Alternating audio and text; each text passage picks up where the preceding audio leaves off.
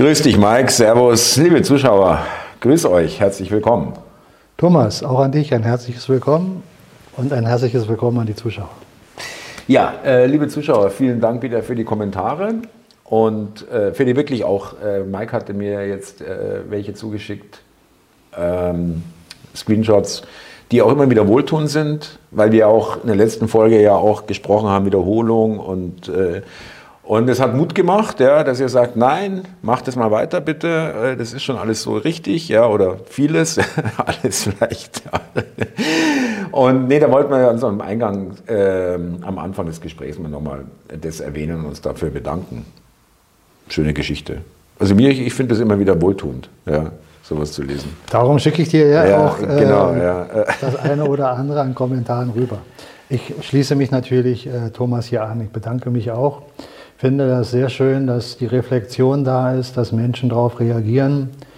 Die Aussagen, die da teilweise getroffen werden, äh, sind für mich ein Beweis dafür, dass äh, viel Wachheit schon im Umlauf ist, viel Gefühl dabei ist, nicht nur geistig äh, sich der Sache anzunehmen, sondern auch mit dem Gefühl dabei ist.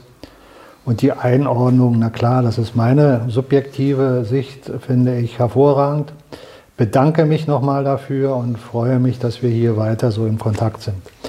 Ermutigung in dem Sinne, wie Thomas das gesagt hat, aus seiner Sicht äh, kann ich respektieren und bin damit einverstanden. Aber ich sehe das nicht äh, als Ermutigung in dem Sinne, sondern ich sehe es als ein angenehmes Gefühl, dass wir hier äh, gemeinsam einen Weg beschreiten. Das Richtig. Ist, das ist keine, keine Kritik. Verstehe schon, oder? Ja, da, da, dem kann ich mich wieder anschließen, dass wir hier auch sagen wir mal, äh, klingt jetzt blöd, auf fruchtbaren Boden fallen. Genau, das meine ich ja, ähm, dass wir ja. hier gemeinsam einen Weg gehen und äh, den gehen wir einfach weiter und dann schauen wir mal, was passiert. So machen wir es. Ähm, Mike, wir hatten immer wieder, und das ist auch, da stehe ich auch voll dahinter und das ist vielleicht äh, immer noch zu wenig fast, äh, über die Presse, über die Medien gesprochen, den Mainstream, wie man es immer so schön sagt, ja. Da muss man natürlich wissen, das werden viele unserer, alle unsere Zuschauer vielleicht sogar wissen, äh, das ist alles unter vier, fünf Konzernen in Deutschland jetzt und weltweit auch Familien aufgeteilt, äh, Medienkonzerne, einheitliche äh, Meinung dann auch. Jetzt fragt man sich, gut, wir hatten ja schon ein paar Sachen, die so plötzlich im Mainstream auftauchen. Wir haben gesagt, wir beobachten das und äh, ziehen dann auch unsere Schlüsse, wenn dann Meldungen kommen, die man vielleicht so nicht erwartet hätte. Dann fragt man sich, okay, äh, das geht ja nicht durch so per Zufall oder dass irgendein Redakteur dann hier auf eigene Faust. Ja, das wird ja alles dreimal äh, vorher gecheckt äh, und dann äh, veröffentlicht. Ich heb ab drauf aktuell äh, EU die Diskussion und meines Wissens nach oder meiner Erinnerung nach, es gab schon immer wieder so ein bisschen Vorwürfe, ja, auf einzelne Abgeordnete des EU-Parlaments, aber das ist ja jetzt schon eine größere Nummer mit der Griechin, äh, eine der 14, äh, auch 14 äh, stellvertretende Parlamentspräsidenten, es gibt 14, und die ist tatsächlich festgenommen worden und es wurden beträchtliche Bargeldbestände in ihrer Wohnung gefunden, ich glaube 600.000 Euro. Und das Vielleicht mussten sie es auch äh, melden, weil es nicht mehr unter den Deckel zu halten war. Aber die Frage ist natürlich immer, jetzt als Beispiel diese EU-Geschichte, wie du das siehst, wenn die Medien so kontrolliert sind, dann ist es entweder, naja, was ist es? Entweder sind sie dann doch nicht mehr so kontrolliert, dass sowas durchrutschen kann, dass es da schon löchrig ist, dass es da schon die, die, die Macht äh, da schon schwindet ja, oder der Einfluss, oder es ist ein neues Spiel. Ja, also ich würde es erstmal äh, von der Basis her so betrachten, dass wir den Film, von dem wir beide ja hier immer wieder sprechen, den wir hier draußen sehen, dass der einfach nur weiterläuft. Ähm, die Vielzahl der Meldungen, die wir im Moment haben, angefangen, sagen wir mal, signifikant in den letzten paar Wochen durch äh, Elon Musk, also so wie er agiert. Lassen wir mal alles über seine äh, Persönlichkeit, äh, was man aus der Vergangenheit weiß, mal beiseite, wo er sich den Transhumanismus ja äh, letztlich angeschlossen hat in, dem, in seinen Äußerungen. Das kann natürlich auch ein Spiel sein, ja, in der Vergangenheit, sich so darzustellen, um in gewisse Kreise reinzukommen, mhm. die äh, dann in ihm jemand als mhm. sowas wie Verbündeten sehen, er vielleicht noch den einen oder anderen Einblick bekommt, den er sonst nicht bekommen mhm. würde, mhm. ist eine äh, logische Wahrscheinlichkeit. Ist aber für mich noch kein Beweis. Du weißt ja, ich sage ja immer, bei all den Dingen, die ich im Positiven sehe, habe ich immer noch meine gesunde Skepsis und sage, ich warte ab, was wirklich nachher im Weiteren geschieht. Weil die Entwicklung, die wir jetzt sehen, angefangen mit Elon Musk in den letzten Wochen, zeigt ja deutlich eine andere, äh, sagen wir mal, Handlungsweise von ja, ihm genau. Mhm. zu dem, wie er sich früher dargestellt hat. Das passt nicht wirklich zusammen. Ob das jetzt ein fingiertes Spiel ist, um einen da in die Honigfalle zu holen, von der ich öfter spreche, kann ich dir auch nicht sagen. Aber es hat seine Wirkung im positiven Sinne erstmal. Das ist der entscheidende Punkt. Das heißt, Menschen, die vorher mit diesen Themen, die er jetzt in die Öffentlichkeit trägt, äh, gar nicht vertraut waren oder zumindest eine völlig andere Sichtweise hatten, eine verzerrte, mhm. das rückt ja jetzt in eine andere Richtung. Das heißt also, Menschen haben jetzt die Möglichkeit, nochmal, wenn sie es nicht schon getan haben, die Dinge aus einer höheren Ebene zu äh, durchschauen, zu sehen, was geschieht. Und wenn man das jetzt wieder auf das gesamte Konzept dieses sogenannten Films, den wir hier sehen, ab richtet, dann passt ja diese Geschichte aus der EU gut zusammen. Dass da auf einmal Dinge ans Tageslicht kommen, die man so in der öffentlichen Medienlandschaft äh, nie wirklich berichtet hat. Was ja immer passiert ist, nur nicht berichtet wurde oder nicht hochgekommen das ist. Das ist der ja. nächste Punkt, da wollte ich jetzt hin. Wenn wir überlegen, dass das, was wir sehen, nur die Spitze des Eisbergs mhm. ist. Und das ist zum Beispiel jetzt, wenn man von der EU spricht, ja immer mal wieder so ein Skandälchen vorhanden war, was so ein bisschen in dem Mainstream genau. ja, Aufmerksamkeit hatte, aber doch mehr am Rande dann wieder verschwunden ist. So wie es auch in allen Ländern der Welt, Deutschland eingeschlossen, dann immer mal diesen ein oder anderen Politiker oder die eine oder andere Partei gibt, über die kurz mal berichtet wird, ja, das ist aber hier nicht korrekt gewesen, dann kommt mhm. ein Untersuchungsausschuss, der Untersuchungsausschuss untersucht, verläuft im Sande und es kommt am Ende nie was dabei raus.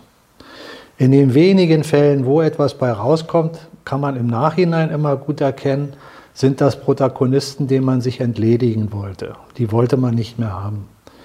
Die Partei zum Beispiel äh, AfD ist von Anfang an schon in die Ecke geschoben worden, damit man, wenn man deren Worte Glauben schenkt, automatisch rechtsradikal ist oder ein Rechter oder rechte ja, Gesinnung hat, mhm. im Sinne von nicht rechts äh, außen, sondern rechts aller ja, Hitler oder mhm. Schlimmeres. Mhm. Ja.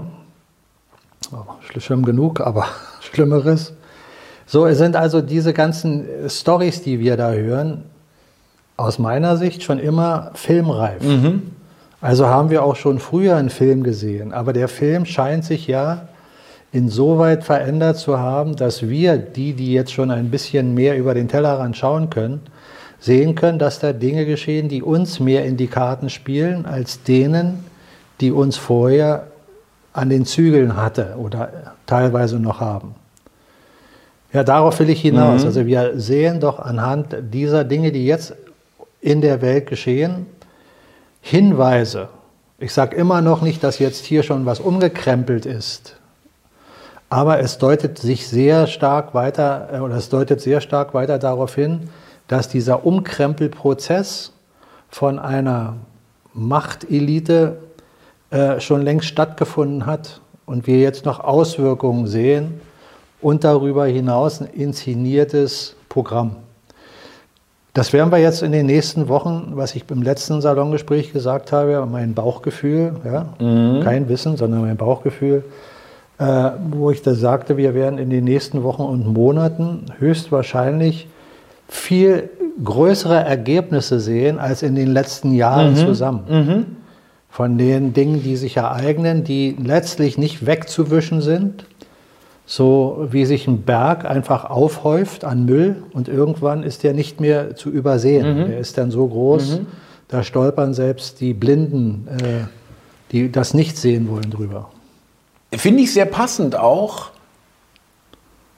dazu, was wir in den letzten Jahren erlebt haben, an Geschwindigkeit, an Dynamik, an Irrsinn, ja, wie wir es ja beide äh, oft genug festgestellt haben, im Vergleich zu den Jahren davor, da war es ja auch, nicht, äh, auch schon, wenn man es zurückblickt, auch schon äh, alles andere als äh, gesunder Menschenverstand, aber dann doch ähm, nicht so brutal, ja, wie in den letzten drei Jahren, äh, was da passiert ist. Und deswegen äh, halte ich das auch für dann schlüssig, dass dann Ergebnisse im Rückblick dann zu sehen sind, ja, oder die dann jetzt auftauchen bald. Ähm, wie ist es denn? Äh, würdest du sagen, äh, ich, wir wollen jetzt keine Mask-Sendung jedes, jedes Salongespräch machen, aber dieses Twitter, ja, also damals äh, habe ich mich schon ein bisschen gewundert. Ähm, dass die Amerikaner Trump auch und vorher auch schon dieses, diesen Kurznachrichtendienst, wenn man so will, schon als offizielle, das ist eine private Bude, ja, äh, als offizielle Verlautbarungsstelle hat auf Twitter veröffentlicht. Das wurde dann wirklich, das war dann eine regierungsamtliche Mitteilung, ja. Äh, das ist dann, da kann nicht jeder irgendwie sagen, was er will, ja, und sagen, das ist ja nur auf Twitter oder so, sondern das ist ja dann schon, hat eine andere Ebene. Ähm, dass äh, durch den Kauf von, von Twitter durch Elon Musk, ja, er ihnen praktisch auch dieses Mittel eigentlich fast weggenommen hat. Dahingehend, dass andere eben, Musk hat ja auch auf diesen privaten Journalismus abgehoben, jeder soll berichten können oder jeder soll seine Meinung sagen können und auch Reichweite haben, wenn er denn eine sich erarbeitet, ähm, dass man ihnen da eigentlich was weggenommen hat. Natürlich, das ist äh, für mich außer Frage. Also das eine bedingt das andere. Schau, ich, ich sehe das für mich so, dass du auf einer Plattform wie Twitter mit deinen Profilen, die du da reinstellst, als Person öffentlichen Lebens, mhm. also speziell Politiker oder sei es jetzt äh, Journalisten oder die eine oder andere äh, Zeitung, ähm, Journal, was es auch immer ist. Jeder, der da ein Profil hat, hat an der Stelle das Problem, wenn freie Meinungsäußerung wirklich inhaltlich von dem jeweiligen, in dem Fall Twitter-System, intern auch so gehandhabt wird und nicht die Möglichkeit besteht, ungewünschte Kommentare einfach nicht stattfinden zu lassen oder Protagonisten einfach zu löschen, weil es nicht passt in, den, in, in das Narrativ genau. Äh, mhm. von denen, die da in ihrem, sagen wir mal, führenden Medium, was ja auch immer sie darstellen, Politiker etc., äh, sich, sich darstellen. Das ist doch ein ganz klarer äh, Aspekt, der hat doch eine unheimliche Wichtigkeit. Mhm. Also ich sage mal jetzt ein Beispiel, wenn du ein Politiker XY bist, welcher jetzt auch immer, der in dem Narrativ des alten Systems ganz offiziell nach außen das Narrativ trägt und dementsprechend seine Äußerungen davon sich gibt. Und du siehst dann als jemand, der darauf schaut, äh, nur Likes und vielleicht im Verhältnis 0,00123 Prozent Dislikes, dann hast du doch das Gefühl, dass die breite Zustimmung da ist, mhm. dass das, was der da sagt, doch scheinbar gut ankommt. Das ändert sich doch radikal, wenn du das Verhältnis auf einmal umdrehst. Wenn das also gefaked ist und jetzt auf einmal ist es nicht mehr gefaked und anstelle von sagen wir mal 90, 80, 90 Prozent Zustimmung, hat er jetzt 80, 90 Prozent Dislikes. Mhm. So ist es auch manchmal äh, und, oder und, oft schon. Und mhm. nur noch 10 Prozent äh, Zustimmung. Das ist doch dann ein klarer, sagen wir mal, ein klares Problem für die Politiker oder für die Protagonisten, die sich da in dem äh, Segment äußern. Darum siehst du doch, was jetzt geschieht. Und das werden wir weitersehen. Jetzt heißt es auf einmal bei Scholz, er ist dabei zu überlegen, sein Profil auf Twitter zu löschen. Natürlich wird es anders dargestellt, weil er kann ja nicht auf einer radikalen Plattform sein Profil darstellen. Das, das wäre ja gegen die Moral. Ja, so wird es dargestellt. Ja, man, genau. Hass und Hetze, Spaltung. Man dreht äh, das Ding natürlich um. Richtig, genau, so ist es auch. Aber ja. es, ist so immer, ja. es ist immer offensichtlicher. Also die Argumente, die jetzt gefordert sind, die ziehen nicht mehr in der breiten Schicht. Die Menschen kriegen mehr und mehr mit, dass das Versuche sind, sich rauszureden. Und wenn sich bei Musk nichts gegenteilig ändern sollte, sondern wenn er diese Schiene weiterfährt, kontinuierlich, dann weiß ich für mich, kann nur für mich sprechen, dass dieses System am Ende ist. Mhm. Das ist ein signifikanter Punkt. Ein signifikanter Punkt. Schau mal, ich glaube, dass wir alle in einem Weltsystem sind, wo man, ich breche das mal runter auf drei, vier Hauptaspekte von Menschen, die ein gewisses Bewusstsein teilen, also ein gewisses Narrativ. Es gibt die Menschen, die sich auch mit Spiritualität beschäftigen, die trotzdem sich nicht dem rationalen Verstand entziehen, sondern das, ähnlich wie ich es ja versuche, in der Welt aus beiden Perspektiven die Welt zu betrachten, aus der spirituellen Sicht, aus einer höheren Wahrnehmungsebene und der materiellen Wahrnehmung, die wir hier täglich in unserem physischen Dasein spüren, riechen, schmecken etc. Mhm. Das eine Gruppe, die hat sich extrem vermehrt in den letzten 30, 40 Jahren und in den letzten fünf, sechs Jahren nochmal mhm. proportional äh, weiter. Ja? So, das ist ein ganz wichtiger Punkt von einem Aspekt der Bewusstseinsebene verschiedener Menschen. Dann gibt es die, die sind in dem Narrativ so drin, in einem Hamsterrad, arbeiten, arbeiten, arbeiten für Beruf, für Kinder, für Urlaub, für mein Auto oder auch nicht, je nachdem. Die sind so in diesem Narrativ drin, die beschäftigen sich überhaupt nicht mit Politik mhm. oder mit anderen Dingen. Die hören da mal was, dann schnappen sie das auf und weil es der andere auch sagt und der auch, ist es dann für die einfach so. Das sind auch die Menschen, die sagen, ja, meine Mama hat schon gesagt, du kannst eh nichts dagegen machen. Also mhm. Mhm. Das ist für mich, sagen wir, ich will das nicht abwertend sagen, aber das sind für mich die Menschen, die tief schlafen. Warum sie tief schlafen? Mannigfaltige Gründe, aber ein Grund ist einfach in den Hamsterrad so reingepresst zu sein. Hat immer mit der eigenen Bewusstheit zu tun. Lässt du dich reinpressen ja, ja. oder auch nicht? Das mhm. haben wir mhm. auch schon oft thematisiert. Mhm. Also das ist jetzt eine andere Gruppierung. Die hat den Hauptteil der Menschheit ausgemacht über mhm. lange Zeit. Ich sage hat, weil, weil sie aus meiner Sicht äh, weich gekocht wurde und immer weicher gekocht wird.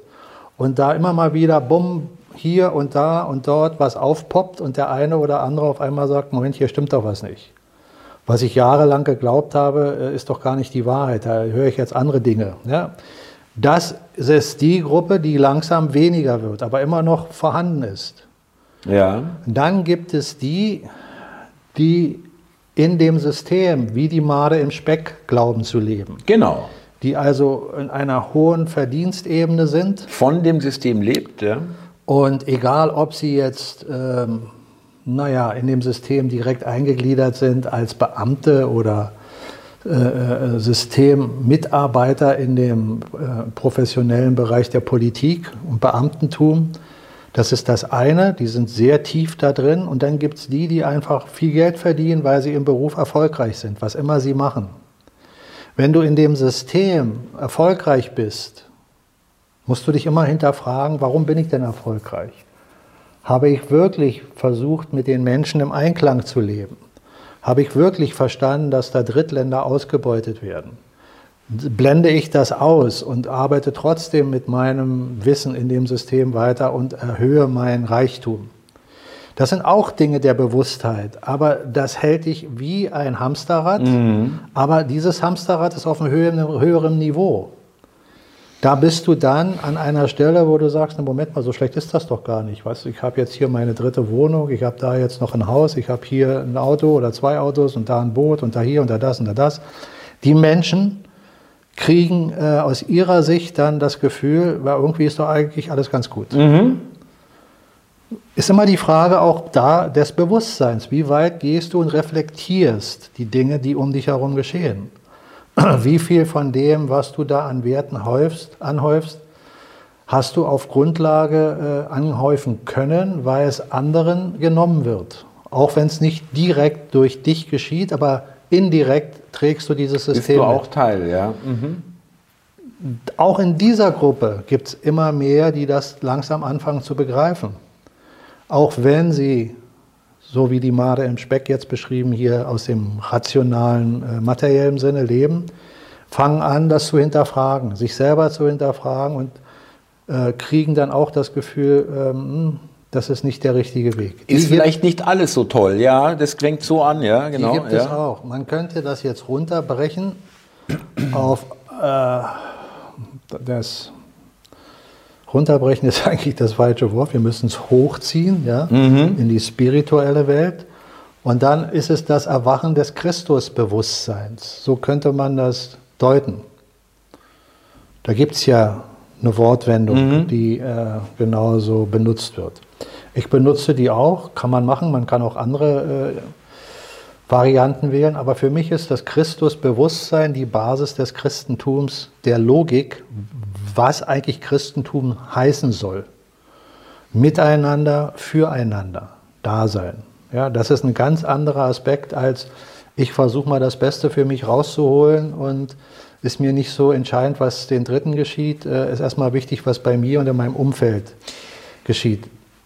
Ich erlaube mir doch da ein bisschen zu widersprechen, in dem Sinn, dass es natürlich Leute geben wird, die da aus dieser Gruppe, die äh, gut davon leben, so wie das hier läuft, ja, entweder direkt oder indirekt oder äh, Ärzte zum Beispiel, Anwälte, Architekten, aber eben auch Leute, die direkt staatliche Gelder, äh, Steuergelder bekommen, staatliche äh, Mittel bekommen.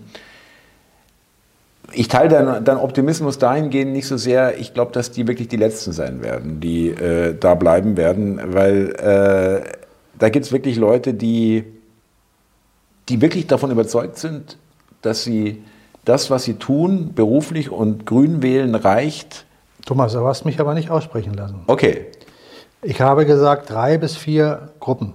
Ja. Bei der dritten war ich jetzt, glaube ich. Die vierte sind die, die in dem Narrativ drin sind und dieses Narrativ tragen aus ihrer eigenen Überzeugung. Achso, okay, da hast du nochmal unterschieden. Okay, verstehe, ja. Ja. Gut. Die sind in der Politik, die sind aber auch im normalen Durchschnittsleben in allen Gruppen mhm. vorhanden. Mhm. Warum die dieses Narrativ tragen, ist in der Basis auch wieder äh, hauptsächlich das, das Schulungsprinzip. Wie werden wir Menschen geschult? In welche äh, indoktrinierten Kreise sind wir reingeboren und kriegen noch mehr Druck da rein?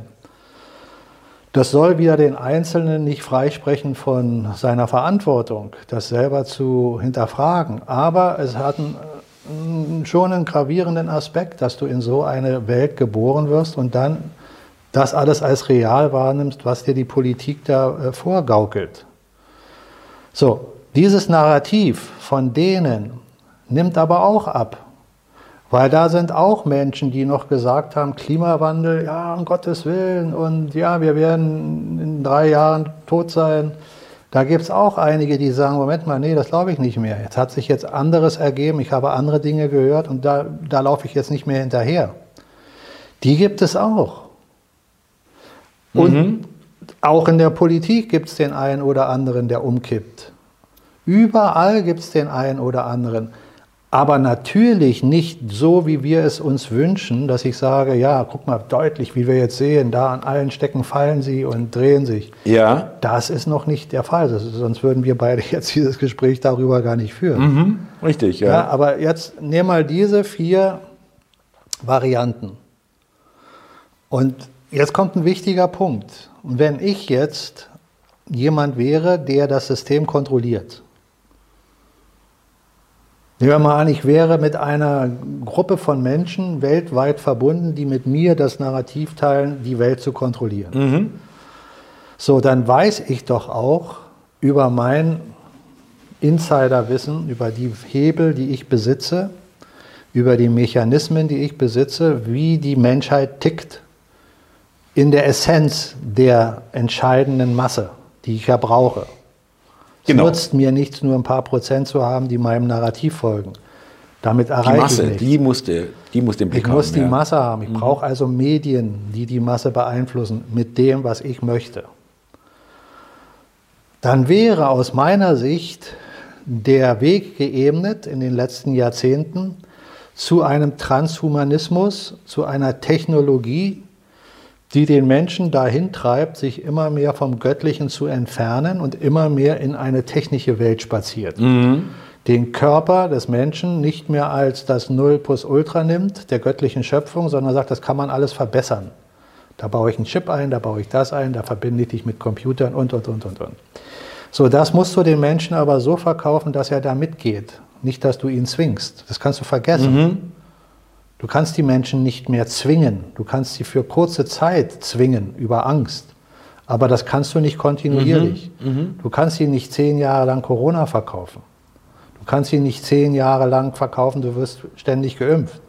Wenn sie es nicht aus Angst selber schlucken, dann muss sie überzeugen. So, das heißt für mich, die Generationen, die wir im Laufe der Jahre ja haben als Menschheit, die werden in jeder Generation wird diese Schulung in, in, in, initiiert auf der Basis, dass du immer mehr in dieses Narrativ eindringst, geistig. Also heißt das für mich, wenn sie mehr Zeit gehabt hätten, drei, vier Generationen weiter, mhm.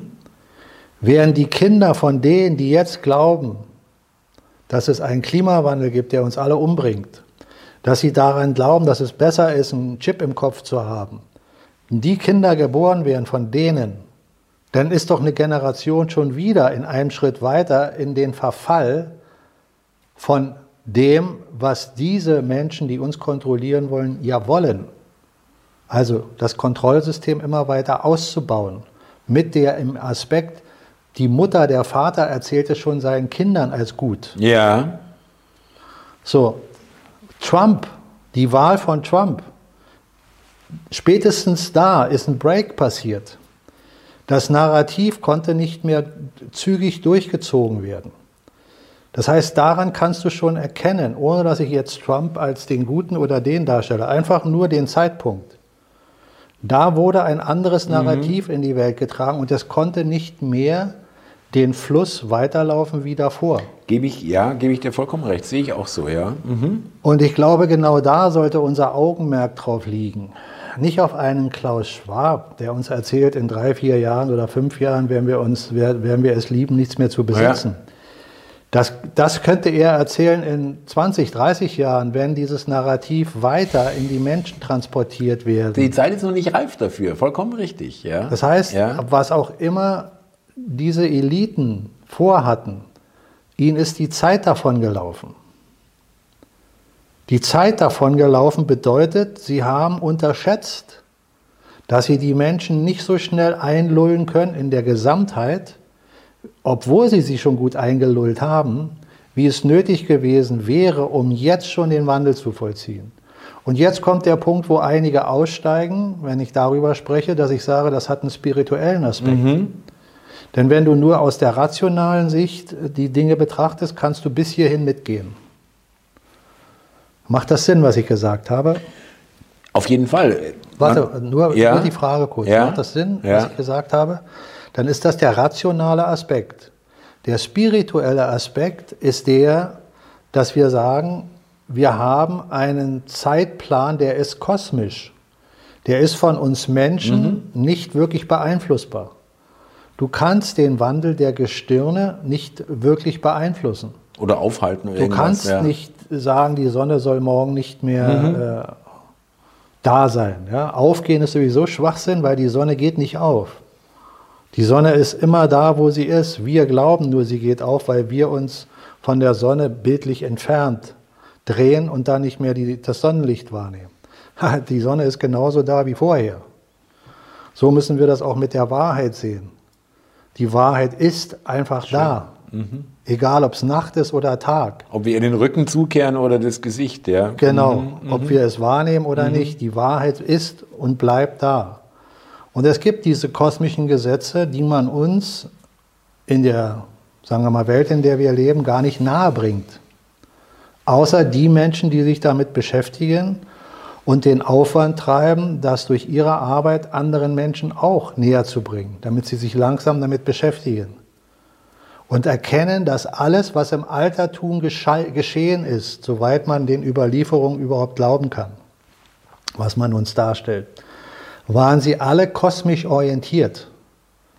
Alle Völker mhm. der Welt haben sich im Ursprung nach den Gestirnen gerichtet und haben ähnliche religiöse, aber nicht kirchlich religiöse, sondern Glaubensrichtungen, wie sich der Mensch im Kosmos mit dem Kosmos verbunden fühlen sollte. Wie die Dinge kosmisch mit uns im Einklang mit diesem Planeten laufen. Naturgesetze, die teilweise die Wissenschaft erkennt, aus rationaler Sicht, aber an der spirituellen Schwelle Halt macht und darum immer nur ein Halbwissen hat und ein sehr beschränktes Halbwissen. Weil wenn du die Grenze nicht überschreitest, kannst du diese beiden Aspekte nicht miteinander versöhnen. Mhm. Das Versöhnen dieser beiden Aspekte ist der wichtige Punkt. Es geht nicht darum, das Rationale als schlecht darzustellen und das Spirituelle als gut oder umgekehrt, sondern man muss begreifen, dass das alles zu der Wahrheit unterschiedlicher Ebenen gehört. Die untere Ebene der Materie, der materiellen Welt, ist nicht schlecht und nicht gut, sie ist einfach. Und die spirituelle, geistige Welt ist nicht schlecht oder gut, sie ist einfach, aber sie steht über der Materie. Und sie beherrscht letztlich auch mhm. aus diesem Grunde die Materie. Das heißt, das höhere Gesetz kann immer das niedere Gesetz überwinden, aber du kannst nicht mit dem niederen Gesetz das höhere Gesetz überwinden. Und wenn du jetzt als Menschheit versuchst, das kosmische Gesetz außer Kraft zu setzen, dann bist du genau wie die Materie im Verhältnis zum Geist nicht in der Lage, weil das Universum dich beherrscht in der rationalen Welt. Aber wenn du das nicht begreifst, wenn du das völlig ausblendest, dann bist du in der Materie, in der materiellen Welt gefangen. Du durchblickst mhm. dann nicht den höheren Aspekt der Sicht, um zu verstehen, dass das alles ein Lernprozess ist. Dass wir hier in dieser Welt bei all den Nachrichten, die wir jetzt wahrnehmen, ob wir vorhin von Musk sprechen oder von EU. der EU. Mhm. Das sind alles nur Teilaspekte der materiellen Welt. Auf der spirituellen Ebene hat das eine viel größere Bewandtnis. Und da kannst du viel besser erkennen, wie die Dinge zusammenhängen. Und dann kannst du auch erkennen, dass du einen Film siehst. Wenn du aber wieder eintauchst in den Film, dann bist du in dem Film mhm. drin. Dann bist du Teil des Films und weißt nicht, dass du Teil des Films bist. Erst wenn du weißt, dass du Teil des Films bist, kannst du aus dem Film aussteigen und den Film mhm. aus einer höheren Ebene auch manipulieren. Dann kannst du mit deinem Verständnis der Dinge die Dinge erstmal anders wahrnehmen und erst wenn du die Möglichkeit hast, die Dinge auf einem höheren Niveau wahrzunehmen, hast du auch die Möglichkeit, die Dinge auf einem höheren Niveau zu verändern ohne die Kenntnis der Wahrnehmung, dass du überhaupt was verändern kannst in eine andere Richtung. Geht gar nichts. So ist es. Ähm, ich muss, äh, ja, ich will da noch dazu sagen, auch wenn man sich, wenn wir das schon mal gesagt haben, mindestens einmal, aber das ist eben, liebe Zuschauer, mich erinnert das an die Anfänge vor zwei Jahren äh, des Salongesprächs, weil das genau war damals auch Thema. Und damals konnte man sich, äh, Thema war, was ich meinte, äh, wir haben damals schon drüber gesprochen, Ihnen läuft die Zeit davon. Sie sind spät dran, zu spät, Sie wissen das auch, höchstwahrscheinlich. Das ist so dieses Bild von dem ähm, Schiffbrüchigen, der im Pazifik 3000 Kilometer um ihn rum ist nur Wasser und er versucht trotzdem bis zum Schluss über Wasser zu bleiben, ja, auch wenn er weiß, rationell, rational, es hat keinen Sinn, da kommt kein Schiff, da kommt niemand, ja, ich kann eigentlich auch jetzt untergehen. Ähm, und äh, ich finde es so schön gerade, weil es passt. Weil man immer mehr merkt, dass sie zu spät dran sind, dass sie viel früher um diese Zeitenwende noch äh, zuvor zu kommen, aber das wird, es hat wahrscheinlich alles keinen Sinn, ja, gehabt, hätte auch alles keinen Sinn gehabt, auch wenn die Zeit jetzt reif gewesen wäre, die Menschheit, sage ich mal, sind wir trotzdem unter dem Einfluss äh, der kosmischen ja, Ein Einflüsse. Äh, worauf ich hinaus will, dass für mich passt es gerade so gut zu der gesamten Thematik, die wir während des Salongesprächs durchgezogen haben, dass, es wieder, dass wir wieder da hinkommen und es eigentlich bestätigt haben durch die Zeit heute, die wir beobachten. Ja. So sehe ich das.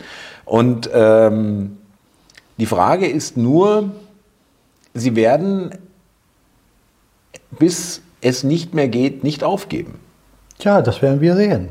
Das sind Dinge, die können wir jetzt spekulieren und das wird auch da wenn ich da ein Beispiel nehme mit den Schiffsbrüchigen, ja, da gibt es den, der wird wirklich bis sein letzter Muskel versagt und die letzte Luftblase in seiner Lunge noch äh, vorhanden ist, wird er schwimmen, obwohl das Land immer noch tausende Kilometer entfernt ist. Und es gibt andere, die sagen dann irgendwann mal, ach, jetzt habe ich keine Lust mehr. Mhm. Meine Muskeln tun weh, Schmerz, alles. Komm, lass mich einschlafen, ich gehe jetzt hier lieber unter. Die gibt es auch. Stimmt. Mhm. Also mhm. die Mannigfaltigkeit des Menschseins ist so allumfassend. Da, da fällt mir ein äh, wichtiger Aspekt ein. Es gibt Menschen, die sagen, ja, so böse Menschen, die so Böses tun, können doch gar keine Menschen sein. Die können doch keine Seele haben. Das müssen äh, irgendwelche anderen Wesen sein. Außerirdische ohne Seele. So, du kennst meine Argumentation, dass ich sage, es gibt nichts, was irgendwo was, was lebt, was nicht beseelt ist. Mhm. Warum? Weil alles durch Gott überhaupt nur existieren kann. Es gibt nichts neben Gott. Also der Mensch kann sehr, sehr böse Dinge tun. Die Frage ist, wie tief ist er in der Materie verankert und wie weit ist er mit seinem Geist und Gefühl der Göttlichkeit ent, entflohen. Gründe gibt es mannigfaltig, was ich schon immer gesagt habe. Ob dich andere dahin verleiten, ob da der Satan ist, der dich mit Prunk und Gold und Geschmeide und was auch immer in die richtige Richtung für ihn zieht und du dann hinterher hachelst und irgendwann nicht mehr erkennst, dass dein Herz fast jetzt nur noch aus Stein besteht aber du dafür den Prunk und das alles hast, was dich zwar nicht glücklich macht, aber du merkst, du brauchst immer mehr davon, weil das ist wie eine Sucht. Und dann bist du auch nicht mehr in der Lage, gut und böse zu unterscheiden. Allein schon der rationale Aspekt geistige Verblendung. Menschen, die im Geiste äh, Gehirn geschädigt sind, so wird es im Rationalen beschrieben, und dann äh, in die Irrenanstalt kommen, weil sie pausenlos Menschen schlachten und sagen, ja, das muss ich machen, hat Gott mir gesagt genau. oder mhm. sonst irgendeinen Schwachsinn erzählen. So ist dieser Mensch nicht beseelt, ist das ein Außerirdischer, der außerhalb von Gottes Bereich in Gott eingeflossen ist, in diese Welt? Geht nicht. Mhm. Das ist für mich völlig klar, dass das nicht der Fall ist. Mhm. Wenn andere anders denken, ist es äh, jedem sein Recht zu denken, was er will. Also sage ich dir, für mich sind auch diese Menschen beseelt.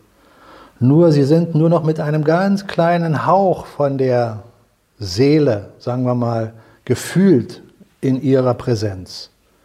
Aber Verbunden. sie können diesen Faden mhm. nie durchschneiden, weil dieser Faden ist göttlich. Du kannst dich von der Schöpferquelle in der Illusion endlos weit entfernen, aber die innere Verbindung kannst du nie kappen. All dein Tun, dein Denken, dein Handeln kann irgendwann völlig umgekehrt werden, in Form von, dass du erkennst, dass das nur in der Materie materielles, geistiges Tun war, dass du nie einem Wesen was tun kannst, was keinen Körper hat. Du kannst einem Wesen keinen Schmerz zufügen, wenn der Körper gar nicht präsent ist. Mhm. Wenn du also einen Astralkörper besitzt, einen Mentalkörper besitzt, dann ist der physische Körper nur die äußere Erscheinung, hier im materiellen Erfahrung zu machen. Aber er ist nicht der entscheidende Punkt. In der Hierarchie ist dein Astralkörper mhm. viel höher als dein physischer Körper. Und darüber dein Mentalkörper noch viel höher als dein Astralkörper. So, wenn man in diesen Regionen denkt, kriegt die ganze Welt eine andere Sichtweise, auf die du schaust. Deine Sicht wird anders. Es gibt einen herrlichen Satz, nee, nicht einen Satz, eine kleine Metapher. Ich glaube, äh, das ist ein Bildhauer und eine Malerin, die sich unterhalten. Und die Malerin sagt zum Bildhauer, als sie eine Skulptur sieht, sagt sie, wie konntest du wissen, dass in diesem Marmorblock eine so schöne Figur wohnt? Hat er gesagt, ja, ich habe einfach nur das Äußere entfernt. Mhm. Mhm. Verstehst du? Sehr geil. Ja. Die Essenz ist schon da. Mhm. Wenn wir etwas entdecken, haben wir in Wahrheit nur eine Erinnerung an das, was schon da mhm. ist. Wenn die Wissenschaft etwas erforscht und glaubt, sie hat etwas hervorgebracht, ja, dann hat sie es nur entdeckt, gesehen. entdeckt aus ja. dem, was schon da war. Ja. Freigeräumt, ja. Wir können mhm. also gar nichts Neues erfinden. Die Essenz ist schon da. Das ist das Göttliche. Die Unendlichkeit aller Möglichkeiten. Naja, äh, ich weiß, erfinden, das Wort hat nicht die Bedeutung, die du jetzt meinst, aber eigentlich, wenn man sich das Wort anschaut, es geht ja um Finden. Und du kannst ja nur was finden, was irgendwo, irgendwo ist. Na, siehst du, genau, da siehst du schon wieder in der deutschen Sprache ist viel Wahrheit enthalten, ja. teilweise aber auch verdeckt. Weil Erfinden symbolisiert ja für uns in unserem rationalen Verstand, da hat etwas jemand erschaffen. Sich einfallen lassen, ja, ja genau. Er ja. hat es mhm. erschaffen, es gab mhm. es vorher nicht. Mhm, genau. Aber alles, was du erschaffst, ist der in der Essenz schon da. Auch ein Handy mhm. war schon vor Tausenden, mhm. vor Jahren in der Essenz da. Wir haben es nur noch nicht erkannt. Dass wir es kam ja nichts von außen neu rein. Ja? Es gibt ja nichts, was neu reinkommen Nein, könnte. Alles, alles ja? was in einem Handy ist, ist gab es vor tausend Jahren auch schon. Ist technologisch gesehen von diesem Planeten. Genau. Wir mussten nur begreifen, oder der, der es gemacht hat, musste nur begreifen, was muss er denn da machen? Ah, er entfernt das und das und das und dann hat er irgendwann die kleinsten Mikrochips. Das ist ein kontinuierliches Entfernen von den groben Sachen zu den feinen Sachen. Umso höher also die Technologie steigt, umso subtiler ist der Vorgang. Mhm. Umso höher du in deinem Bewusstsein wieder erwachst, darum auch erwachen, zurückkehren, Besinnung. Ja, be sich besinnen, ja. ja mhm. Mhm. Ist letztlich eine Verfeinerung. Es ist eine Verfeinerung zu den feineren, höheren Dimensionen der Geistigkeit vorzudringen dieses Gefühl von energetischer Präsenz, die wir jetzt hier spüren, auch ein wichtiger Aspekt. Unser Erdmagnetfeld.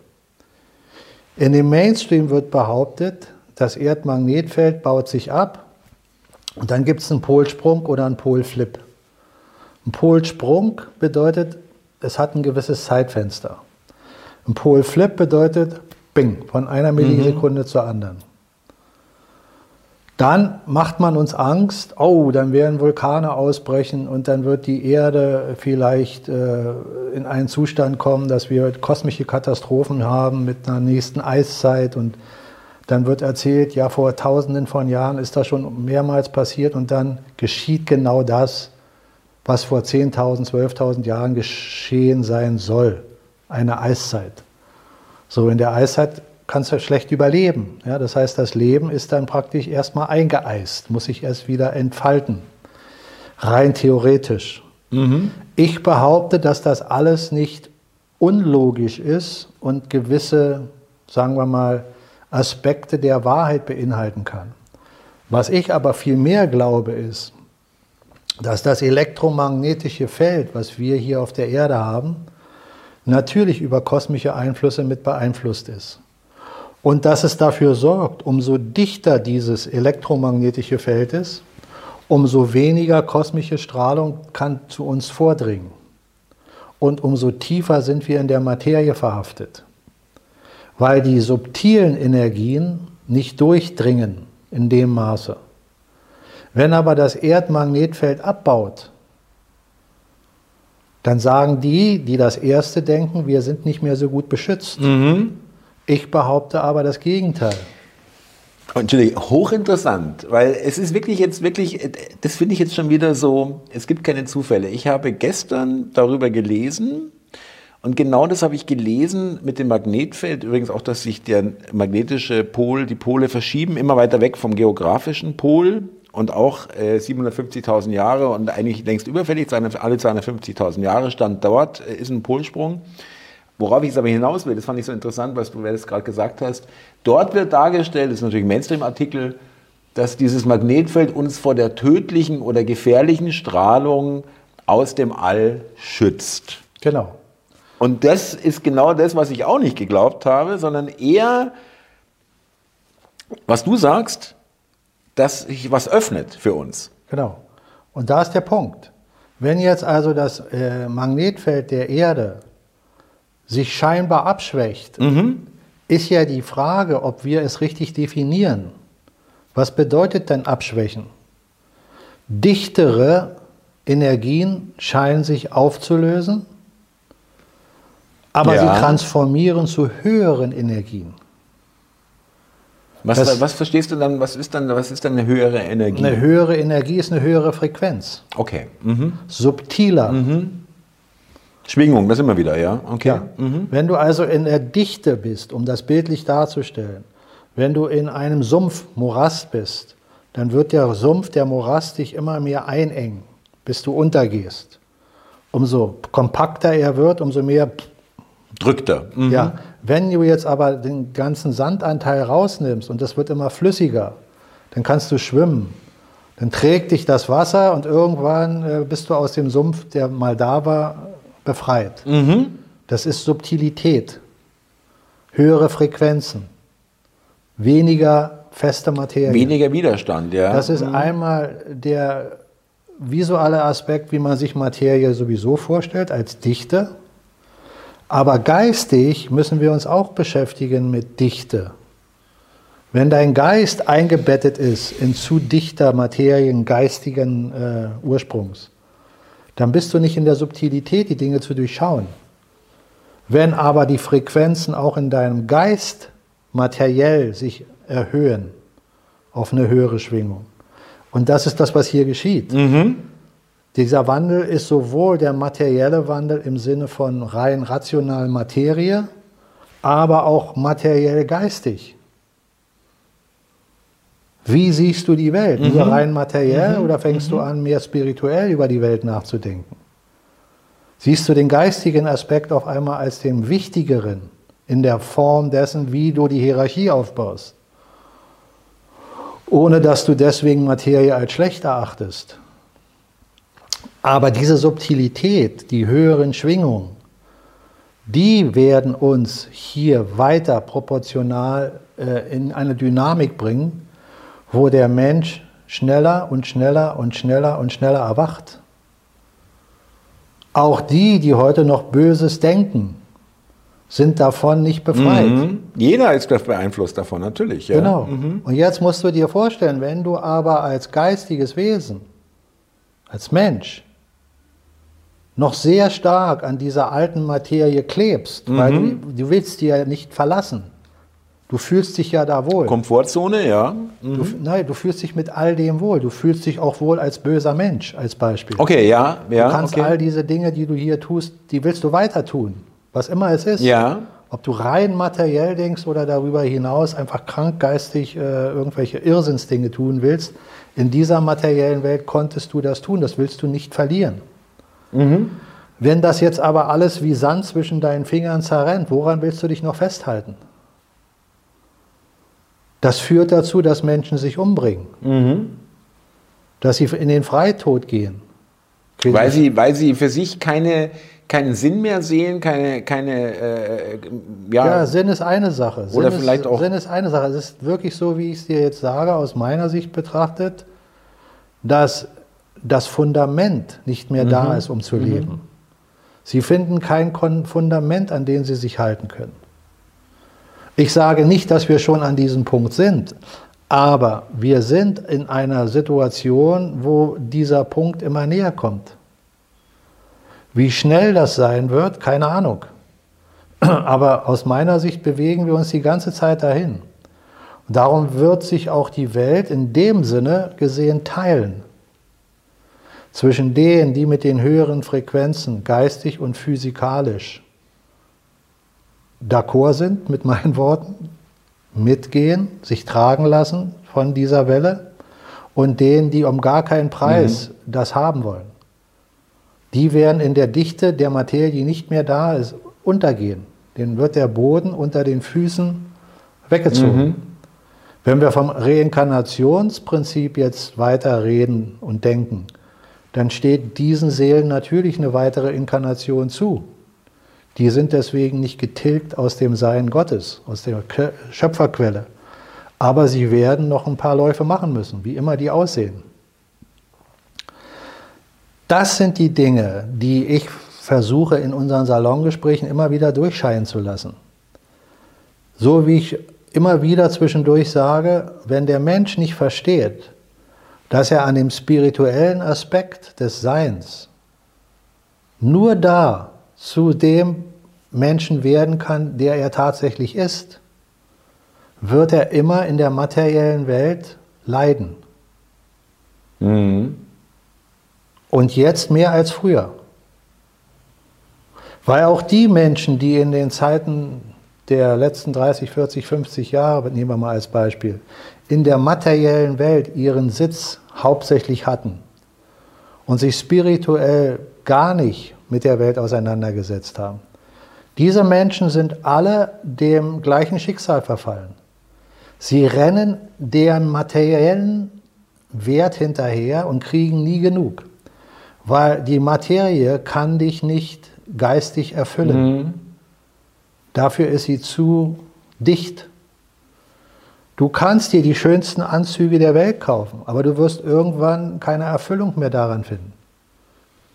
Du kannst all diese schönen Dinge, die du zu Anfang nicht mhm. hast, die kannst du dir versuchen zu ergattern. Für die Menschen ist es dann besser, gewisse Dinge nicht zu bekommen, die sie ihr ganzes Leben lang weiter äh, als, als Ziel sehen und hinterherrennen. Ist auch eine Illusion. Mhm. Aber sie haben es nie bekommen. Darum war immer der Lebensdrang, weiter es haben zu wollen. Wenn du aber an einem Punkt ankommst, wo du letztlich alles haben kannst, weil du die materielle Macht hast, die finanzielle Macht, dann kommst du an einen Punkt, wo du im Prinzip erkennst, dass du gar nicht glücklich werden kannst. Mhm. Und was ist denn das, was der Mensch eigentlich erstrebt? Das ist es. Wohlgefühl. Jeder Mensch möchte sich wohlfühlen. Egal, welcher mhm. Umstand ihn mhm. dazu bringt. Er will sich wohlfühlen. Keiner geht freiwillig dahin, sich nicht wohlzufühlen. Der Mensch möchte sich wohlfühlen. Selbst wenn für einen Menschen Schmerz Wohlfühlen ist. Richtig. Mhm dann ist dieser Schmerz in dem Moment für ihn das Wohl. Erstrebenswert, ja. ja? Mhm. Mhm. Jemand lässt sich gerne auspeitschen. Es gibt Menschen, die mhm. tun das. Was immer da in den Synapsen passiert, lassen wir mal im Raume stehen. Aber in dem Moment fühlen die sich wohl. Mhm. Genießen es, ja. ja. Mhm. Mhm. So wie ein anderer sagt, ja, wie kann das sein? Aber der, in dem seinen Denken ist das so. Und die materielle Welt, in der wir immer noch ja alle drinstecken, die will ich ja nicht damit verteufeln und sagen, dass Materie schlecht ist, dass Besitzen schlecht ist. Nein, ganz im Gegenteil. Aber da die Wertigkeit drin zu sehen, damit du glückselig wirst, das wirst du nie erlangen. Das haben viel weisere Menschen, als ich es je sein werde, schon vor tausenden von Jahren gesagt.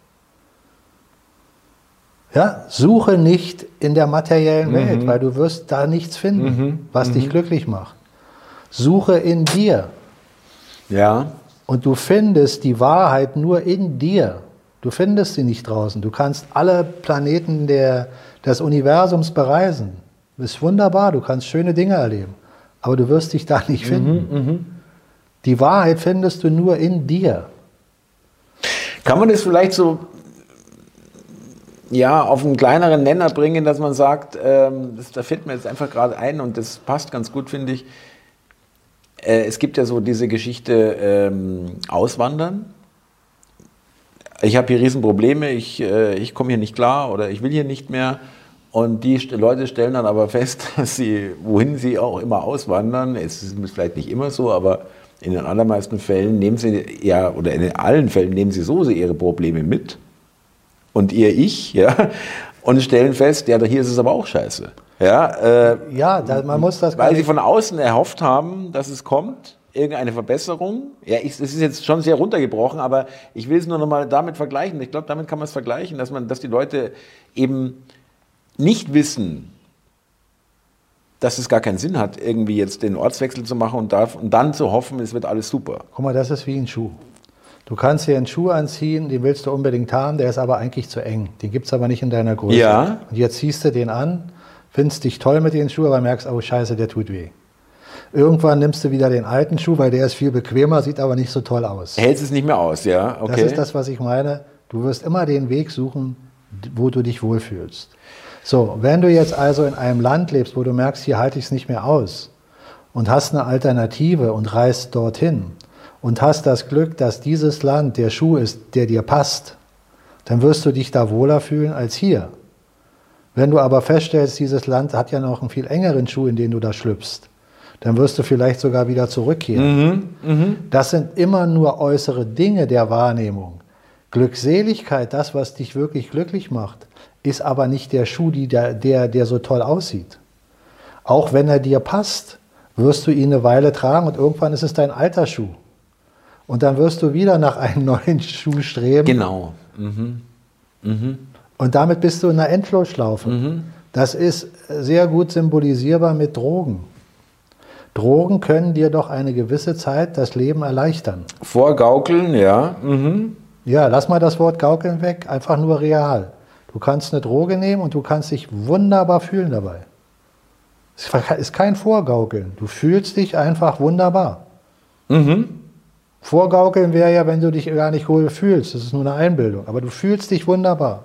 Das Problem ist nur, wenn die Droge nachlässt, musst du sie wieder nehmen. Und wenn die Droge dann ein paar Mal genommen würde, reicht die Dosis nicht mehr aus. Das heißt, um das gleiche Erlebnis zu haben, was du beim ersten Mal hattest, musst du immer mehr zu dir nehmen. Und wirst bei jedem Mal, wenn die Droge nachlässt, wird dein Körper schwächer, schwächer, schwächer und schwächer und schwächer. Irgendwann wirst du ohne Droge nicht mehr leben können. Aber das Erlebnis, was du zu Anfang hattest, wirst du in all den Drogenjahren, die du weiter die Droge nimmst, nie mehr bekommen. Ganz genau. Mhm. Du wirst mhm. also praktisch dann immer mehr verfallen und irgendwann wirst du an den Drogenkonsum sterben, wenn du nicht an den Punkt kommst, wo du es aufgibst. Und dann kommt Cold Turkey. Ja? Dann kommt der Moment, wo du sagst Schluss und dann kommt die richtige äh, Retourkutsche. Dann merkst du auf einmal, wie dreckig es dir geht.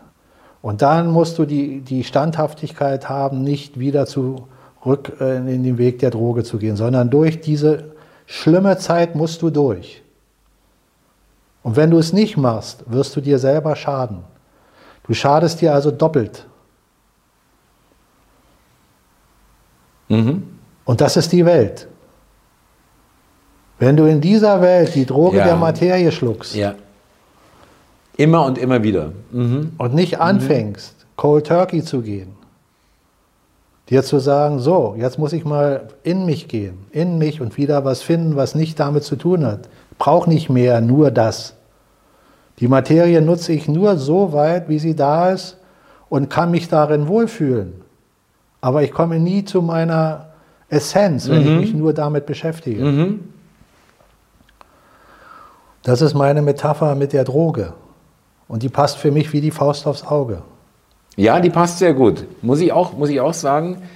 Mm, und dass du auch da durch musst, ja, um überhaupt, ähm, ja, um überhaupt das mitzukriegen oder überhaupt wahrzunehmen, ja, dass du da auf dem, auf dem falschen Dampfer bist, wenn man so will, ja, in der, Mater in der materiellen Welt oder an dem Materiellen so hängst. Ja, Guck mal, wir Fall. beide, wir beschäftigen uns ja mit der materiellen Welt.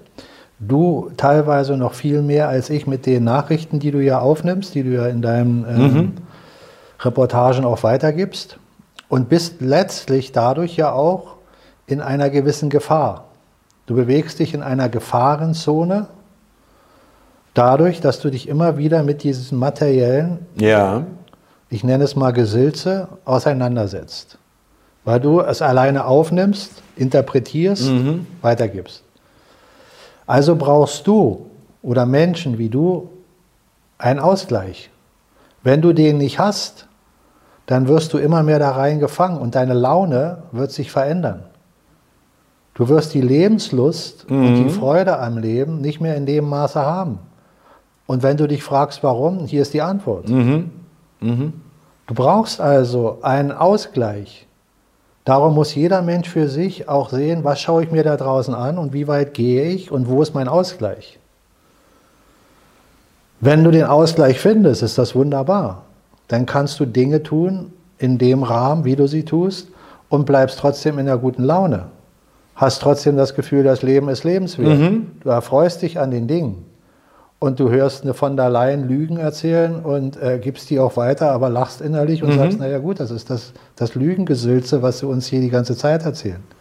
Wenn du zum Beispiel von, von den äh, EU-Erlebnissen, die du vorhin berichtet hast, sprichst, dann wissen wir beide doch, dass das nicht nur die EU ist, sondern dass das weltweit das gesamte System ist. Dass die ganzen Politiker, die uns hier äh, vorgaukeln, etwas Gutes für uns zu wollen, doch gar nicht daran interessiert sind, nicht im Bohnen daran nachzudenken, was ist Spiritualität?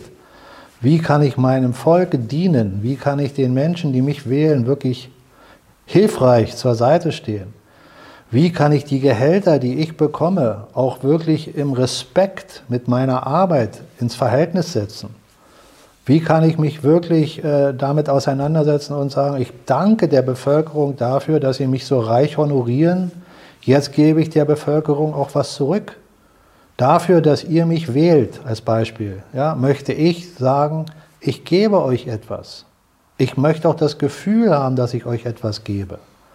Und sölze euch nicht irgendeinen Kram vor, der mir von irgendeinem Höheren aus der Instanz derer, die Ja. hier was sagen haben, äh, mir dann vielleicht noch ein paar Bonus-Euro in die Tasche steckt, dann dir irgendeine Geschichte vor und lach mich noch tot darüber, dass du mich wählst. Das ist doch aber die Realität. So. Weltweit, richtig. Ja. Ja. Du, du findest doch nirgendwo in der Welt Politiker, wo du wirklich sagen kannst, hier kannst du mit ganz klaren Ergebnis sagen, der ist seinem Volk dienlich. Der hat wirklich die ganze Zeit seinem Volk gedient. Ohne Ausnahme. Das muss aber ein Politiker oder sollte ein Politiker tun. Ohne Ausnahme. Keine Ausnahme. Nicht einmal, ja, heute mache ich mal nichts, heute stecke ich nur das Geld ein. Nein. Das ist immer eine Ent- Entlohnung, ein Energieausgleich. Darum habe ich auch kein Problem, wenn ich sage, ich gebe ein Seminar, dann mache ich das nicht umsonst. Weil ich gebe etwas für den, der es haben möchte. Also muss auch ein Ausgleich stattfinden. Das Gleiche billige ich jedem zu, von dem ich etwas will. Wenn derjenige etwas für mich tut, dann muss ich ihn honorieren. Ob er bei mir zu Hause meine Gasleitung repariert, mein Herd repariert oder ob er mir irgendeine äh, andere Sache beibringt, äh, wie, wie spiele ich mein Instrument jetzt als Beispiel oder was es auch ist. Spielt keine Rolle, es muss ein Ausgleich da sein. Freundschaftlicher Ausgleich, jemandem zu helfen, das ist eine wunderbare Sache. Das ist aber Hilfe, die gebe ich jemandem, aber nicht als Krücke, immer als Hilfe da zu sein. Es Sondern ist keine Einbahnstraße. Genau. Ja. Äh, mhm. es muss immer ein Ausgleich da sein, auch im Sinne von, dass ich dir nur helfen kann, wenn ich dir die Krücke wegnehme, dass du laufen kannst ohne Krücke. Und nicht, dass ich zu deiner Krücke werde. Nee, ich, ich, mir, mir liegt nur noch was auf der Seele äh, zum Schluss. Ähm, einmal, weil du es gerade erwähnt hast, äh, Seminar, das sollten wir vielleicht jetzt nochmal ansprechen. Wir sind angeschrieben worden oder Das kam eine die Idee, zu Idee uns. wurde uns ähm, zu uns getragen. Ein, wir hatten schon mal die Idee, aber wir haben sie dann auch nicht weiter verfolgt. Aber jetzt kam es eben von außen, von euch äh, Zuschauern, ein ähm, Format zu finden oder zu kreieren, äh, das Salongespräch äh, live quasi äh, mit Publikum, mit äh, echtem Publikum, mit Zuschauern und anschließend auch noch eine Frage-Diskussionsrunde. Genau. Ja. Wir sind, da, da danke ich übrigens nochmal ja, ja. Den, denjenigen oder diejenigen, die uns hier angeschrieben haben, für den Input. Weil wir hatten das mal vor längerer Zeit äh, ansatzweise mit einer ähnlichen Idee. Aber so wie es jetzt hier angeschrieben wurde, finde ich, äh, hat mich das auch inspiriert. Und äh, wir sollten das aber im nächsten Salongespräch nochmal zu Anfang des genau. Salongesprächs genau. erwähnen. Mhm. Jetzt am Schluss können wir es gerne machen. Also für die Zuschauer, äh, die Idee ist, dass wir ein Salongespräch live etablieren wollen. Wie oft man das macht, wird sich zeigen. Wissen wir auch noch nicht, ja. Und da bitten wir euch, wenn ihr da Interesse dran habt, das würde jetzt natürlich erstmal in Berlin stattfinden, ganz klar. Nicht in den Räumen, weil hier passen nicht genug Menschen rein. Äh, die Größenordnung, ich schätze mal sowas 20, maximal 30 mhm. Menschen, die dabei sein sollen, sonst verläuft sich das und wird auch so unpersönlich. Äh, das, das bieten wir an und detaillierte äh, Aussagen würde ich jetzt nicht treffen wollen, weil wir müssen auch erstmal ein Brainstorming darüber machen. Aber das können wir dann gerne per E-Mail äh, mitteilen. Also jemand, der daran Interesse hätte für ein solches Gespräch, bitten wir einfach um Nachricht über E-Mail. Ihr könnt wieder meine Kontaktdaten nutzen über mein, meine Website und ähm, dann schauen wir mal, was geschieht. So ist es. Wir sagen es beim nächsten Mal auch nochmal am Anfang. Und was anderes, ich weiß, liebe Zuschauer, ich kann auch verstehen, wenn ihr in die Kommentare schreibt, ich bin nicht auf Twitter und das interessiert mich alles nicht. Ja. Ich muss aber trotzdem noch auf Twitter zurückkommen, weil ich kann aus eigenem Erleben wirklich sagen, es gibt natürlich Plattformen, die ich ja auch dankbar nutze, wie Odyssey und Rumble und, und äh, Telegram wo wir keiner oder fast keine Zensur, wo wir uns natürlich im Rahmen der Gesetze bewegen müssen, aber eben nicht äh, andere Meinungen nur wegen der Meinung äh, wegzensiert werden. Aber ihr wisst auch, dass die haben alle nicht diese Reichweite wie die großen Big Tech, ja, worunter ich Twitter jetzt noch gar nicht zähle, weil Twitter ist im Vergleich zu Google auch wirklich nicht wirklich groß, ja, aber es gibt eben diese Plattformen Twitter, TikTok, YouTube, äh, Facebook, äh, Instagram und so weiter. Also nicht, das heißt nicht und so weiter, sondern es sind eben diese großen Dinger. Und da muss man sagen, das finde ich schon, deswegen wollte ich es nochmal bemerken, das ist schon wirklich bemerkenswert, weil seit Musk, ja, ich muss ihn auch nochmal erwähnen, das ganze Ding gekauft hat, und ich kann es beurteilen, weil ich auch vorher schon auf Twitter war, Da kannst du heute Sachen posten, die du früher auf Twitter nicht hättest posten können oder vielleicht einmal, ja, und dann wärst du weg gewesen und die du heute auch nach wie vor zumindest in einer verschärften Form auch auf keinem anderen posten kannst. Das ist der große Unterschied. Und deswegen finde ich das so bemerkenswert, dass dieses relativ große Netzwerk, es ist jetzt im Vergleich zu Google oder Facebook nicht die gleiche Größe, aber es ist wesentlich ja, ist größer groß als. Genug. Thomas reicht doch, ist groß genug. Ja, genau. Das finde ich sehr bemerkenswert, dass dieses, diese Mauer durchbrochen ist und dass es ermöglicht ist, dass man wirklich äh, hier Sachen sagen kann, die man sonst nur auf relativ kleinen Plattformen, die halt alternative Medien sind. Das finde ich, das finde ich einen großen Sprung. Also ich empfinde es als großen Sprung. Ich weiß, ich bin, werde vielleicht als Elon Musk äh, Fanboy jetzt langsam verschrien, aber ich kann man das nicht irgendwie sagen an ihren Früchten, an ihren Taten, sollte er sie erkennen? Natürlich kann man das sagen, ja? das sage ich die ganze Zeit. Ja, aber auch bei Musk, also mein, weil man dauernd versucht, wo ist eigentlich das Haar in der Suppe? Ja, wir sind ja, ja aber wir sind, ja? wir sind noch in der, äh, in der Findungsphase, meiner Meinung nach. Wir sind noch in der Findungsphase, ja. dass ich mich jetzt noch nicht entscheiden muss. Geht mir auch so, ja, ja, genau. Ich entscheide mich nicht mhm. zu sagen, ja, Trump ist nur der Gute oder der ist nur der Böse. Äh, ich sage nicht das eine und ich sage nicht das andere. Ich sage, ich schaue mir an, was geschieht. Und da wir noch mitten im Geschehen sind, kann ich nur Punkte verteilen. Ich kann jetzt sagen, im Moment hat Musk eine Menge Bonuspunkte gesammelt. Mal sehen, ob er sie weiter aufbaut mhm. oder ob auf einmal Minuspunkte kommen. Und so kann ich das bei Trump, bei Putin und bei all den anderen Protagonisten, mhm. wo man noch nicht genau, aus meiner Sicht noch nicht genau weiß, wo geht die Reise wirklich hin, da schauen wir uns das an. Bonuspunkte. Darum geht es. Äh, weil, äh, ganz kurz noch, ich meine, da, da, haben wir auch bei Trump auch mal ein paar Minuspunkte gefunden. Wir haben das schon besprochen, brauchen wir jetzt nicht nochmal, aber nur, das finde ich ganz gut, ja, dass man, dass wir versuchen halt auch, möglichst alles zu sehen, weil man ist ja auch gerne, das kennt ihr Zuschauer auch, also ich kenne das zum Beispiel, dass ich dann sage, ja okay, das will ich jetzt einfach nicht sehen. Ja, vielleicht das eine oder andere dann aus. Ja. Aber das, wie gesagt, das ist gefährlich. Es weder den einen in den Himmel heben, noch den anderen in den Keller äh, drücken, sondern was ich gerade sage, diese Metapher mit den Bonuspunkten mhm. und Minuspunkten, das mhm. ist für mich meine Sichtweise. Und dann sammle ich das und sehe, aha, da ist da ein Übergewicht und was passiert. Wir sind in einer Übergangsphase, wo es noch kein wirkliches Ergebnis gibt.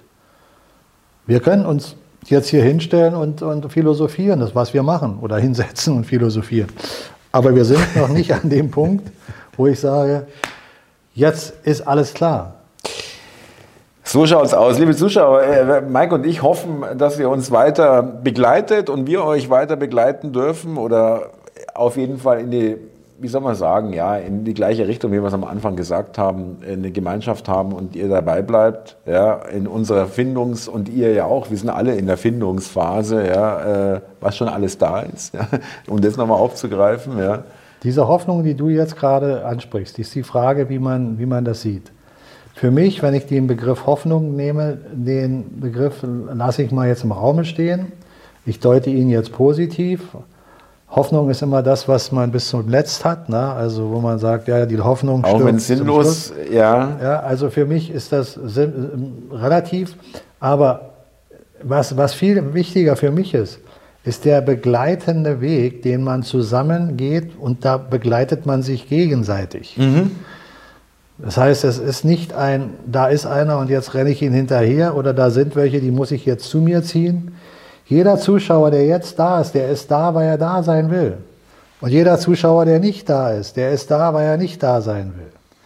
Ich halte nichts davon zu sagen, ich freue mich und bitte bleibt uns gewogen. Nein, jeder Zuschauer soll das machen, was er will, wenn er uns gewogen bleibt. Hast du recht, ja. Wenn er uns ja. gewogen bleibt, dann sage ich schön, dass er da ist wenn ihm das was bringt. Und wenn ihm das nichts bringt, dann ist es schön, wenn er weg ist, weil dann vergeudet er nicht seine Zeit. Ja? Schöne Betrachtungsweise. Und ja. Jeder, der bei uns abonniert und uns teilt, da freue ich mich doch drüber. Aber wenn jemand sagt, nein, ich schaue mir das nur an und teile nicht und abonniere nicht und schreibe keine Kommentare, dann macht er das. Für, äh, dieses, dieses ganze Miteinander, Füreinander muss doch auf einer Basis laufen, so wie wir beide uns hier gegenüber sitzen, ich mache das doch nicht dir zuliebe. Oder du machst das mir zuliebe. Mhm. Ich mache das, weil ich das gerne mit dir mache. Mhm. Ich mache das, ja. Äh, mir macht, mir macht das Freude. Und ich gehe davon aus, dir macht das auch ja, Freude. Ja, sonst würde man es nicht äh, machen und nicht und, schon langsam Und wenn wir beide haben. Freude daran haben, na, dann ist doch der Begriff Harmonie eigentlich ganz gut. Ne? Genau. Und jeder Zuschauer, der uns zuschaut und dabei irgendetwas empfindet, was ihm gut tut, der ist doch mit uns in Harmonie. Und da habe ich eine Verbindung da. Und jemand, der sagt, um Gottes Willen, ich kann mir das Ge Geschwafel nicht ja, anhören, ja. der schaltet aus. Dann sind wir, alle, sind wir leider nicht harmonisch. Ja, wäre ja schlimm, wenn wir ihn zwingen müssten, angekettet jetzt uns zuzuhören und zuzuschauen. Nein, äh, muss ich dir zugeben, das ist eine schöne, schöne Betrachtung. Ja, ähm, so schließe ich mich an und, und äh, formuliere um sozusagen. Ja. Liebe Zuschauer, lieber Mike, vielen Dank für das Gespräch. Ähm, wir sagen euch nächsten äh, Freitag, wie wir es über Weihnachten machen. Das haben wir noch gar nicht angesprochen, deswegen Stimmt, sagen wir euch das nächsten wir Freitag. Müssen wir noch äh, abstimmen, abstimmen ähm, was wir in den Feiertagen machen. Und ansonsten wünschen wir euch eine gute Zeit und vielen Dank für die Aufmerksamkeit. Thomas, in dem Sinne bedanke ich mich herzlich bei dir. Es war ein harmonisches Gespräch, wie immer. Ich bedanke mich bei den Zuschauern, auch für die Kommentare nochmal. Es waren sehr herzliche Kommentare dabei. Bis demnächst. Alles Gute.